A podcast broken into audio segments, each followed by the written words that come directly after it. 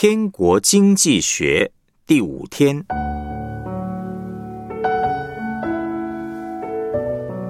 不可贪心。路加福音十二章十六到二十一节，耶稣就用比喻对他们说：有一个财主田产丰盛，自己心里思想说：我的出产没有地方收藏，怎么办呢？又说我要这么办。要把我的仓房拆了，另盖更大的，在那里好收藏我一切的粮食和财物。然后要对我的灵魂说：“灵魂呐，你有许多财物积存，可做多年的费用，只管安安逸逸的吃喝快乐吧。”上帝却对他说：“无知的人呐，今夜必要你的灵魂，你所预备的要归谁呢？”凡为自己积财，在上帝面前却不富足的，也是这样。哥罗西书三章五节，所以要治死你们在地上的肢体，就如淫乱、污秽、邪情、恶欲和贪婪。贪婪就与拜偶像一样。提摩太前书六章九到十节。但那些想要发财的人，就陷在迷惑、落在网罗和许多无知有害的私欲里，叫人沉在败坏和灭亡中。贪财是万恶之根，有人贪恋钱财，就被引诱离了真道，用许多愁苦把自己刺透了。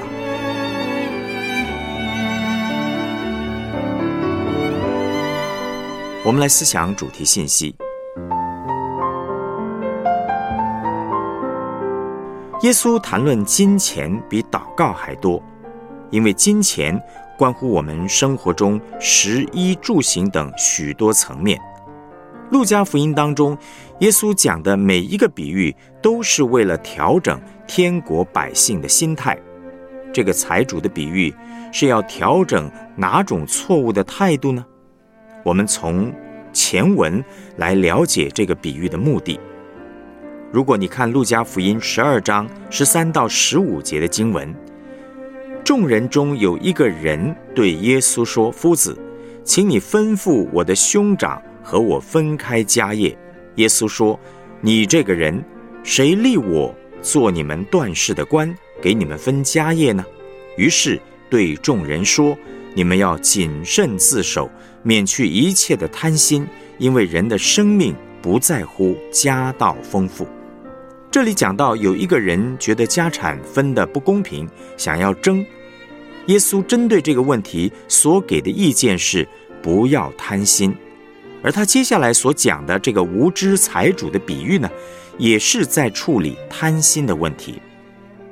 贪心的定义，什么叫做贪心呢？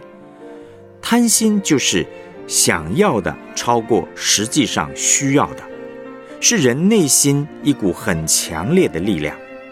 人贪心的内容不只是金钱，还包括了名声、权力、性以及其他许多事情。我们对金钱物质确实有某种程度的需要，但是如果我们想要的超过了我们所需要的程度，就叫做贪。每一个人都想要有好的名誉。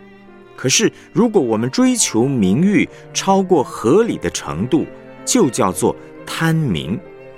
我们在感情、婚姻、性方面也有一定程度的需要，但是如果我们追求到超过了我们所需要的程度，例如贪恋别人的配偶，就叫做贪色。人类受造的时候有物质和非物质的需要，需要本身并没有错。对某些东西感到有需要，这是合理的。可是追求一样东西，追求到超过了自己所需要的程度，那就是贪。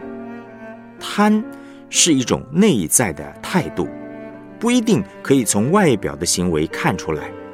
在十诫当中，上帝前面已经讲过了：不可偷盗，不可奸淫，不可做假见证陷害人等等。为什么还要提出第十诫，要我们不可贪心呢？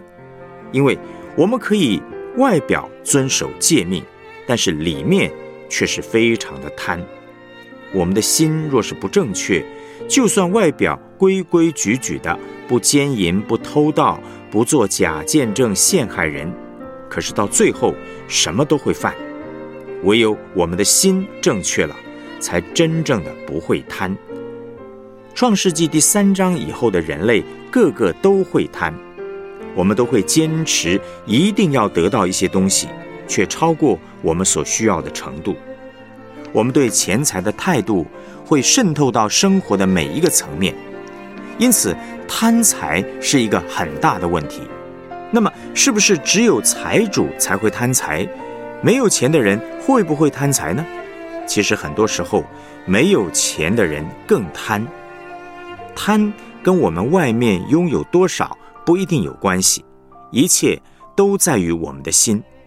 所以耶稣说：“我们先要整顿我们的心，天国在我们的心里，心对了，我们就会活在天国里，不会贪。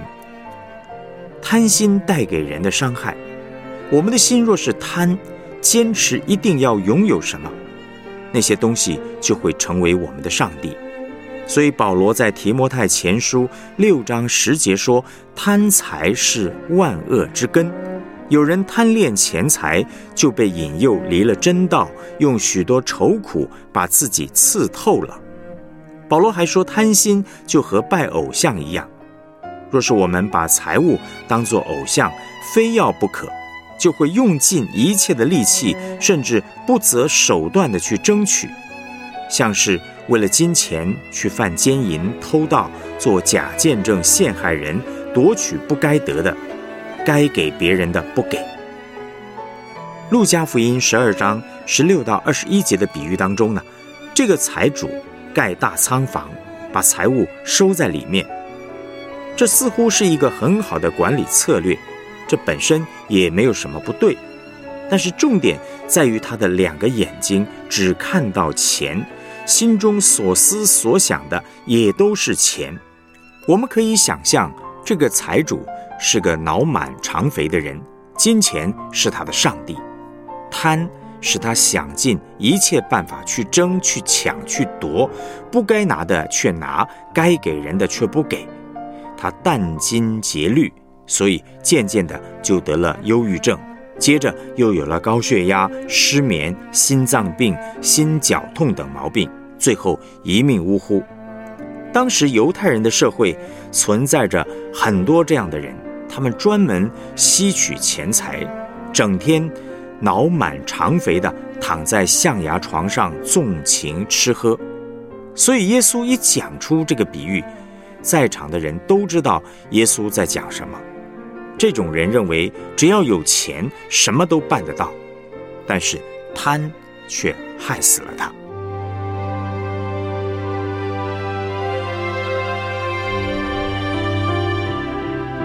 我们来思想两个问题。根据本篇信息，什么是贪心？为什么我们会贪心？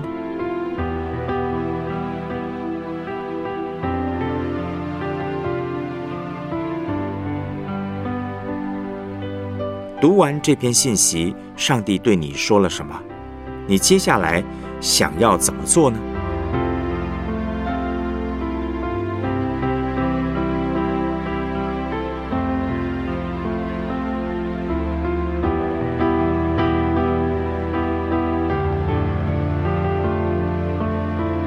我们一起献上祷告，主耶稣，谢谢你帮助我检视我的内心，让我可以。把自己的需要和想要带到你的面前，求你指引我如何正确的面对自己对成就感、幸福婚姻以及各种物质的需要。你是供应我的上帝，必使我在你里面得满足，而胜过内心的贪婪。奉主耶稣基督的名祷告，阿门。